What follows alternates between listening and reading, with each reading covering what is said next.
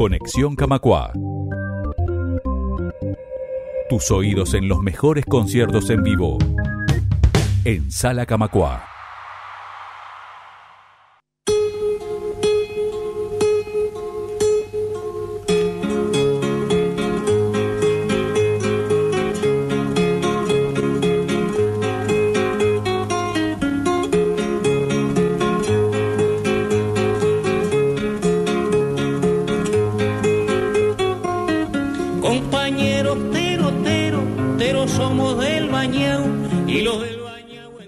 Conexión Camacuá vamos a conversar con el profesor Rodrigo Camaño, que el próximo 18 de septiembre, el miércoles que viene, va a estar presentando aquí en la sala su libro Marcos Velázquez, Cantor Criollo, que cuenta la historia, cuenta la biografía de este cantor, de Marcos Velázquez, que estamos escuchando en este momento, la canción Tero Tero. Es un recorrido por su vida, por sus canciones, su obra. Y Rodrigo nos acompaña hoy aquí en vivo para conversar un poco sobre esta obra, sobre la presentación del miércoles que viene. Bienvenido, Rodrigo, ¿cómo te va? Muchas gracias, buenas tardes para todos. Un placer contar contigo aquí. Primero que nada, preguntarte cómo fue la idea de hacer este libro, cómo surgió eh, pasar a papel la historia de Marcos Velázquez. Bueno, un poco nace a partir de, de que yo me entero de, de su estado de salud, este, había empeorado en su momento y empecé a notar que su, su obra valía la pena ser rescatada. O sea, notaba que muchas canciones de él eran conocidas ampliamente por el público, pero no en sus en su versión original, sino que interpretada por otros músicos como Alfredo Citarrosa, eh, eh, los Olimareños, y no Marcos Velázquez estaba en un segundo o tercer plano y este consideraba que tenía una riqueza musical que tenía que ser rescatada.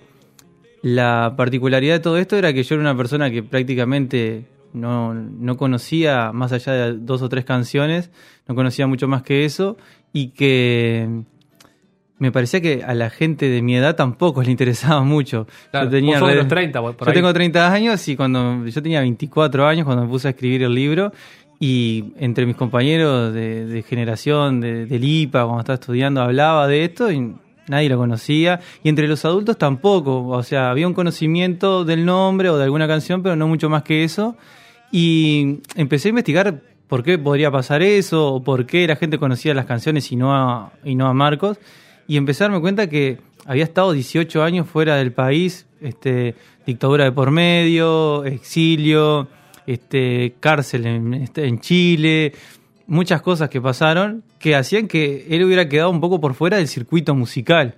Y el regreso que, que tuvo en Uruguay no fue, eh, fue recibido de forma buena al comienzo, pero que después los medios de comunicación no, no le abrieron mucho las puertas, él no supo adaptarse a, la nueva eh, al nuevo sistema musical de los años 90 y fue quedando por fuera y prácticamente que lo conocían un número bastante re- reducido de personas, a mi entender, y, y su música fue como, me parecía que si alguien no se ponía a hacer algo de esto, podía estar bastante olvidada, o por lo menos con el libro se intentó este, rescatarlo un poco. Esta canción, Tero Tero, creo que la cantó Valero. La cantó Valero. Hay una versión actual bastante moderna de Fernando Cabrera en un disco que se llama Canciones Propias, que es una, eh, o sea, el nombre lo dice, la versión no tiene, no tiene mucho que ver con la original, pero eh, lo, pusi- lo puso como lo reactualizó, como quien dice. Este, y han ha habido versiones de él en Chile, en Venezuela, en España. eh, hay una gran cantidad de canciones de Marcos que están hechas por otros músicos en todo el mundo y sin embargo la gente no sabe realmente quién es este su, su autor original. Es de Montevideo, Marcos. Marcos Velázquez nace en Montevideo en 1939, en la zona de Nuevo París, de, de Paso Molino, de ahí. Y este, pero uno podría escuchar su música y puede pensar, ¿no? Este tipo nació en el medio del campo, Claro. Este, por su, por su forma de cantar, de tocar, de componer, pero sin embargo es una persona urbana que sí, que se formó con payadores, con cantores criollos, con folcloristas, y a partir de eso él se nutrió. Pero en realidad, este, él lo- la foto de- del libro lo muestra vestido de traje, corbata, peinado con gomina. Este, uno lo ve así y en otras, en otras fotos que hay, o los que lo veían en vivo, y siempre estaba impecablemente vestido, nada, ninguna asociación con lo rural, que Claro. era totalmente urbano. como, como Citarrosa en ese sentido. Tenía una, tenían cosas este, muy, muy similares en ese, en ese ámbito, en la vestimenta, en la prolijidad. Mm, Yo lo- no- nunca lo llegué a ver en vivo por una cuestión de edad y porque ella cuando yo tendría edad de, de ir a recitales, ella estaba un poco por fuera, ya no cantaba más, pero la gente que, que lo veía en vivo este, o que lo recordaba, me dice que era en el momento de cantar, de subirse a un escenario, una prolijidad, una seriedad. Seriedad en el sentido de tomarse eh, su trabajo con, con responsabilidad, porque la música de él era muy graciosa muchas veces y pasaba de estar sentado derechito con una posición sumamente prolija a hacer reír al público con las canciones que, que él tiene. Claro. ¿Y cómo, cómo encaraste la investigación desde lo metodológico? ¿Tuviste que hablar con, gente de su entorno, con gente de la música? ¿Cómo fue? En, un comienzo fue la familia. Este, el primer vínculo que tomé fue con Jorge Velázquez, su hermano menor, que era el que de alguna manera trató de que su obra no, no se desperdigara, no se perdiera, cuidó eh, grabaciones, eh, afiches. Eh, mientras Marcos estuvo viviendo en Francia durante la dictadura, él se encargó de que alguna canción pudiera circular o pudiera ser difundida cuando ya la dictadura estaba un poco más permisible a, pasar algunas cosas por la radio y él fue el primer contacto.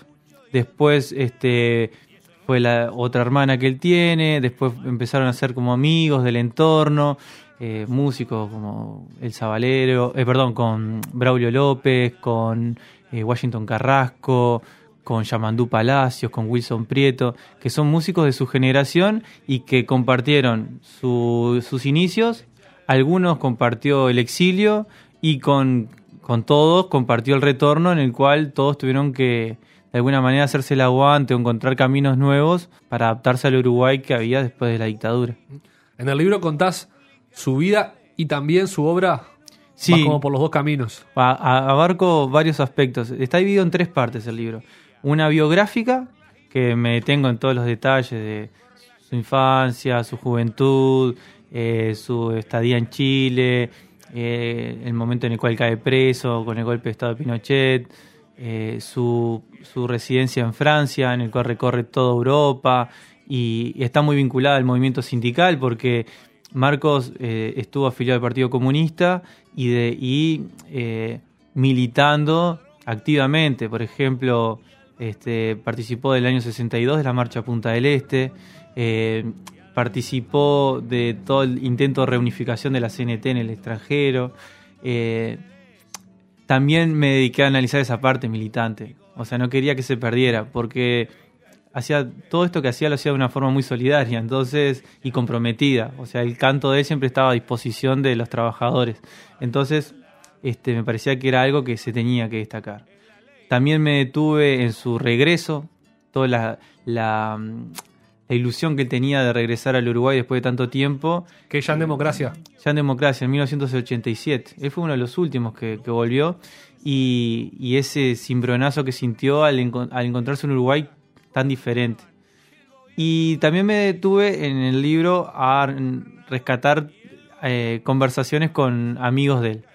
Estos músicos que yo te nombraba recién, más generaciones posteriores como Guillermo Lamolle de, de Asamblea Ordinaria, con Gabriel eh, eh, Garbarino, con Pablo Silveira Artagabeitia, con eh, Carlos Benavides, que es una generación posterior y que él de alguna manera tuvo vínculo y que él de alguna manera era el referente de ellos, pero al mismo tiempo él intentaba vincularse con esa generación que no había conocido, porque él era conocido por sus canciones, pero personalmente no, no tenían contacto por la barrera que imponía la dictadura, por ejemplo. Claro. Entonces me, me- le dediqué mucho tiempo a eso, a entrevistar, hay muchas entrevistas, y también me dediqué al rescate que Marcos hizo del folclore. Tuvo un periodo de su vida en el cual se dedicó a recorrer la campaña entrevistando payadores, gauchos, eh, folcloristas, grabarlos y este, investigar sobre qué era una milonga, qué era una vidalita, qué era un gato. Y después en Francia dio mucho tiempo charlas sobre eso. Entonces yo agarré fragmentos de esas, de esas charlas que él daba o, o pequeñas notas de prensa que escribía y traté de rearmar, rearmar su pensamiento folclórico, por si se puede decir así, por más que a él no le gustaba la palabra folclore, de que era para, para él un, un hecho folclórico, que, que era para él la canción protesta, que era para él lo tradicional, y así tratar de también de darle el, valor a lo que él consideraba este, un valor muy importante dentro de su carrera o su formación, que era la investigación. Bien, y de todas esas charlas con, con los congéneres de él, digamos, con los congéneres, estamos dicho, con los de la misma generación, Mm, sí. congéneres sería con, con los hombres, con los compañeros de él, con los más jóvenes, eh, ¿qué, qué te decían de él? ¿Qué, qué hay, qué hay de denominador común en los comentarios sobre Marcos? Y lo primero que saltaba siempre era su calidez humana. Este, no tuve una, mirá que hice entrevistas para este libro y alguna capaz que no entró. Este, no hubo nadie que me dijera una palabra este, que lo desprestigiara o que no lo realzara. Siempre su calidez humana, su compromiso, eh, su, su honradez, este, su sentido de la solidaridad, estaba siempre muy presente. Todos, tanto la generación con la que él se formó como la de músicos más jóvenes, destacaban eso. Después su humor, su ocurrencias, su manera de ser en la cotidiana, este, lo describen como una persona muy sensible, como una persona eh, muy inquieta, siempre tratando de hacer cosas, no podía estar eh, sentado en la casa mirando el techo. O sea, me pasó incluso de gente que me decía que, porque durante mucho tiempo él no tenía un lugar fijo de residencia. Le pasó muchas veces de que un amigo, un compañero le diera una, una pieza en una casa para que él se quedara. Y de repente estaba aburrido y tenía que cuidar a los hijos de la persona que le estaba dando la casa. Inventaba cumpleaños, por ejemplo, para, para festejar algo, para hacer algo. Entonces ponía a cocinar una torta para el perro, por ejemplo, para festejar el cumpleaños del perro.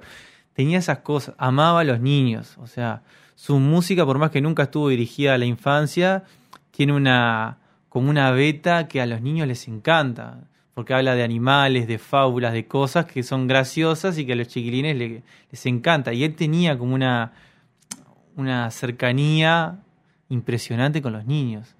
Entonces, este lo describen como una persona muy, muy sensible. Yo lo veo, yo no lo conocí personalmente y me, y si tuviera que decir este un adjetivo sobre su personalidad diría que es una- solidario.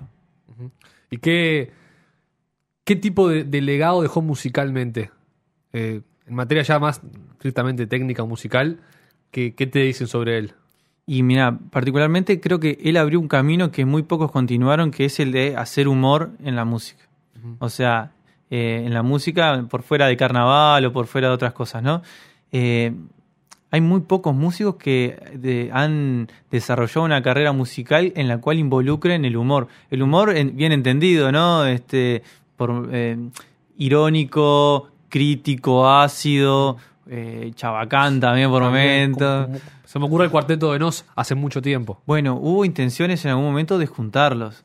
Este, en el TUM, por ejemplo, en el, en el momento que, estaba más presente Rubén Olivera y esa generación, hubo intentos de juntarlos, pero no llegaron a, a- por motivos que desconozco, no se llegó a concretar eso. Pero, por ejemplo, el grupo Asamblea Ordinaria, este, que está Guillermo Lamolle, Pancho, Pancho Rey, este, y Giraldés, este, lo, hicieron un espectáculo juntos en el Teatro Florencio Sánchez del Cerro y después participaron en, en, en las grabaciones de Marco. Por ejemplo, hay un disco que sacó Ayuito Acoe, que en el cual las guitarras son grabadas por este, Asamblea Ordinaria. Entonces, ese vínculo sí se concretó. Y Asamblea en su repertorio tiene mucho humor, por ejemplo. Claro. Entonces, él creo que abrió un camino que después no muchos continuaron.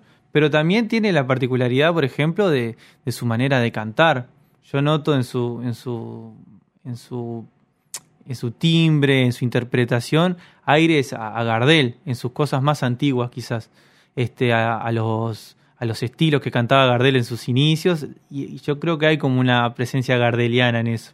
Después, eh, la manera de tocar. Yo no lo vi, pero por las grabaciones que veo y por la comparación que de repente podés hacer con otros músicos, tiene una manera de tocar la guitarra que es bastante particular, muy, muy personal. Y él se formó con payadores, mirando, escuchando, sacando de oído, que le enseñaran. Nunca fue un profesor. Y sin embargo, no encuentro otro vínculo con otro músico que tenga esa manera. ¿viste? Era muy personal su forma de cantar y su forma de tocar.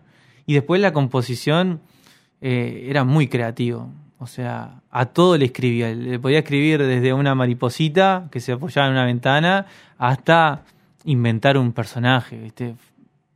O sea, le piraba la cabeza y, e inventaba una canción tipo El gallo pato, ¿no? Un gallo que quería ser pato y se ahogaba. Porque se tiraba un arroyo, ¿viste? Una cosa así. Tenía muchas ocurrencias. O sea, era muy creativo. ¿Cuánto, cuánto tiempo te, te llevó a hacer todo este trabajo? Y este trabajo más de cinco años, cinco años y medio casi. No recuerdo bien la fecha, pero yo estaba terminando el y era cerca, mediados de 2014, ponele. Y, y ahí ya estaba como desgrabando canciones y tratando de conseguir discos. Creo que a partir de que terminé la carrera que le di un poco más de seriedad en, ponerme a entrevistar.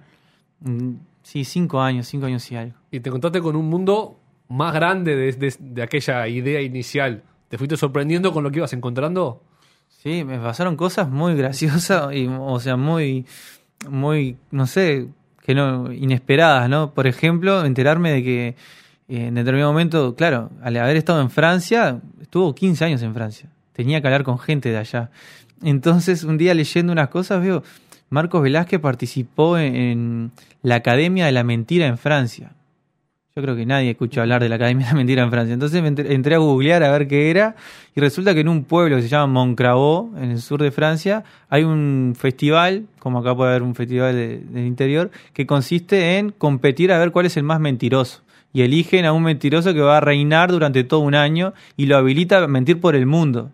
Entonces Marco, que daba de paseo por ahí, se metió a competir y resulta que fue el primer latinoamericano en concursar, salió quinto y yo me puse a hablar con el que en el momento de la entrevista era el vicepresidente de la, de la Asociación de Mentirosos y me dice, yo era yo estaba en el público porque era chico, me dice, si no hubiera sido porque hizo todos los cuentos largos, tendría que haber ganado porque inventó cosas como que había una cachila que andaba más rápido que la velocidad de la luz y tipo dejaba los focos atrasados y llegaba primero a la cachila que la luz, inventaba cualquier cosa, ¿viste?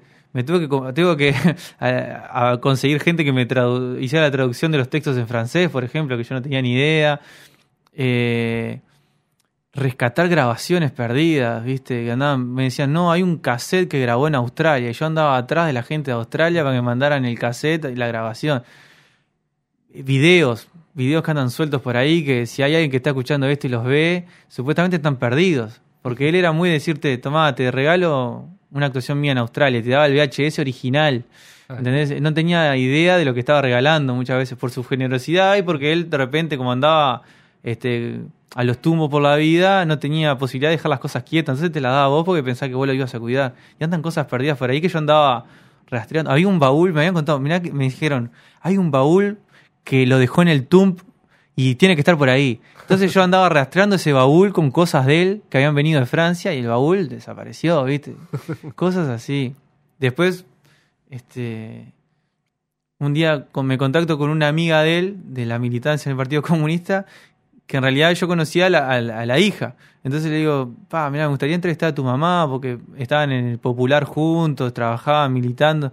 Me dice, vamos ahora. Y me tipo, yo recién había llegado, me estaba sacando la campera, me subí atrás de la camioneta, el, el marido de, esa compañera iba manejando todo lo que da, íbamos por, por, la teja, tipo, había que llegar temprano porque la señora tenía que irse, no sé qué tenía, tipo, y yo iba como, no conocía a esa gente, tipo, iba agarrado de la, de, la valija de la camioneta de un lado para el otro y decía, ¿a dónde me están llevando? Ahora, tipo, somos casi que amigos, el domingo me invitaron a comer porque por la presentación del libro, ¿viste? Para festejar, nos, hicimos medio que como, amigos a partir del laburo. Este, cosas desopilantes, ¿viste? Y conocer gente que, nunca pensé que iba a poder tratar, músicos de la trayectoria de Braulio López, ¿viste? O, de, o Yamandú Palacios. Gente que me abrió la puerta a su casa sin conocerme, con la confianza que me mostraban los archivos. Gente que, que vivió la dictadura en carne propia y que se desnudaba delante mío de las cosas que le pasaban. Eso fue duro también para la persona entrevistada y para mí que era una persona que para ellos era desconocida y que me estaban diciendo eh, a los ojos lo que les había pasado, ¿no? Una experiencia que tuvo de todo. Tuvo de todo. Y después lo del proceso de edición, que fue para mí que soy, es mi primer trabajo, inexperiente, ir haciendo cosas y equivocándome, este, teniendo como acá en todo en Uruguay, ¿no? Sos el que escribe, sos el que presenta el, el llamado para el fondo, sos el que anda atrás de la editorial, sos el que, que te apoyás en muchas personas, pero la gran mayoría la tenés que hacer vos y aprendés a, a andar atrás de todos los papelitos que te piden y las cosas. Y bueno, eso también te va enseñando también un, una- un camino a seguir, ¿no? Formándote como, no sé, como relaciones públicas, supongo. ¿Cómo, cómo fue el tema con, con la editorial y con la edición del libro? Y mira, participaron ahí dos, dos empresas, una es Perro Andaluz, por ejemplo, que es la, editorial, y después la parte del diseño y la corrección de estilo, Párrafo Sur. Este, que si no hubiera sido por ellos, que en el último periodo fueron los que más este, me, me- organizaron el trabajo, hubiera estado difícil. Párrafo Sur hizo un trabajo de diseño y de corrección que, que yo lo comparaba el texto original con lo que terminó saliendo y cambió, cambió para bien el texto, quedó divino. El, el rescate de las fotografías, que hay un anexo fotográfico al final. eh, traté de abarcar toda su vida, desde lo más joven hasta los últimos años. Y claro, eran fotos que eran escaneadas de, otro escaneo, de otro escaneo, y ta, eran que tenían una muy mala calidad. Y, Roberto Meni hizo un, trabajo genial en, en tratar de potenciar esas imágenes para que salieran lo mejor posible. Hay fotos con Biglietti en Francia, con Carlos Puebla en, en Cuba, este, con Numa Moraes, en, todos en el exilio, ¿no? que tienen más de 50 años esas fotos, alguna de ellas. Entonces, el trabajo de, de preservación del material también llevó un tiempo. Y después eh, la parte de, de gestión ante la Biblioteca Nacional y ante la distribuidora y todo, que Perro Andaluz me, me da tremenda mano, fueron como la- las, las dos instituciones, por así decirlo, que, me orientaron en la última etapa del trabajo. Y también el Fondo Nacional de Música que eh, financió la edición. Este, el Fondo de Música que se, que se dedica a apoyar proyectos musicales de, de investigación hasta compra de instrumentos y ediciones de discos, tuvo un gesto de cuando yo presenté el trabajo que era estaba casi terminado, pero que no, no estaba materializado todavía. Este, se la jugó a, a financiar la edición de este libro, que si no hubiera sido por el apoyo de ellos, hoy el libro estaría esperando que yo juntara la En tu plata. computadora estaba. Claro, está en Word todavía. Y este próximo miércoles, el 18 de septiembre, se hace el lanzamiento, la presentación pública del libro aquí en la sala Camacua a partir de las 20 horas. ¿Qué podemos contar sobre esa presentación? ¿Qué va a pasar acá en la sala? Bueno, va a ser una noche compartida porque va a estar la presentación del libro y también la presentación del disco de Jorge Velázquez, que es el hermano de, Marcos, esté presentando su disco Septiembre. La presentación del libro va a estar este, acompañada de tres invitados, eh, un presentador que va a ser Pablo Silveira Artagabeitia, músico y conductor de radio en, en Emisora del Sur, del programa Aldea Sonora. Eh, va a estar Miguel Aguirre, este, que me fueron, fue una persona que me orientó mucho en la investigación, una persona que ha investigado, que ha escrito y que además era amigo de Marcos. Este, y también va a estar Gustavo Goldman, que es un musicólogo, investigador este, de varios, varios libros, y que fueron las dos personas a las cuales yo les confié el libro terminado para que me hicieran sugerencias, me aconsejaran cambiar alguna cosa o que eh, confirmar algún dato o alguna cosa que de repente yo daba por descontado que era, que era así y que de repente faltaba una confirmación o algo. Este, esos van a ser los tres invitados y la idea es que eh, sea, por lo menos la, la parte dedicada a la presentación del libro, un momento en el cual se, se pueda rendir una especie de homenaje también a, a Marcos que por más de que del punto de vista de su público, de sus amigos y la gente que lo seguía, sabía del cariño con el cual él contaba y la, admiración que él generaba, este, desde que falleció hasta ahora prácticamente no se le ha hecho ningún tipo de reconocimiento y humildemente con el trabajo terminado voy a tratar de con esto rendirle una especie de, homenaje a Marcos. Impecable. luego vendrá la parte musical que va a tocar Jorge. Jorge va a tocar con su banda, este, un espectáculo que va a presentar, en su mayoría va a ser dedicado al disco nuevo, pero que también creo que, por lo que me contó, va a tener un momento dedicado a alguna canción de discos anteriores. Muy bien, será el miércoles 18 a partir de las 20 horas. La entrada es libre y gratuita. Y gratuita, este, están todos invitados. Eh, ojalá que, que contemos con, con un, número importante de personas, porque sabemos que es un músico muy querido, Marcos, y que su música no es muy difundida. Entonces, el hecho de, encontrarnos y de entre los que admiramos su música nos podamos eh, reencontrar, también hay una especie de sentimiento de que tenemos que ponernos un poquito más la camiseta y, y defender no solamente a Marcos, sino a todos los músicos que de alguna manera, por su edad o por, por los requisitos del mercado, están como quedando un poco por fuera y que han hecho mucho por la música uruguaya. ¿El libro ya está a la venta? El libro está a la venta en librerías, ya está circulando, este, lo pueden conseguir en cualquier librería y si alguno no, en la librería que está no lo encuentra, lo pide ahí y si no, busca por, por internet Marcos Velázquez, cantor criollo, que le va a salir mi vínculo y lo- le buscamos la vuelta para que le llegue. Rodrigo Camaño, muchas gracias por haber estado este, este rato acá. Eh, felicitaciones por el trabajo y suerte el miércoles en la sala acá. Muchísimas gracias, muchas gracias también por este espacio de difusión que es muy importante para estos trabajos que son prácticamente independientes y a pulmón y que requiere de el apoyo de, de los medios de comunicación como ustedes que llegan a, a- a afiliados, a muchas personas y que sabemos la, la importancia que tiene eso de la solidaridad entre los trabajadores. Vamos arriba a la orden siempre. Conectate con nosotros. Instagram, Twitter y Facebook. Somos Radio Camacua.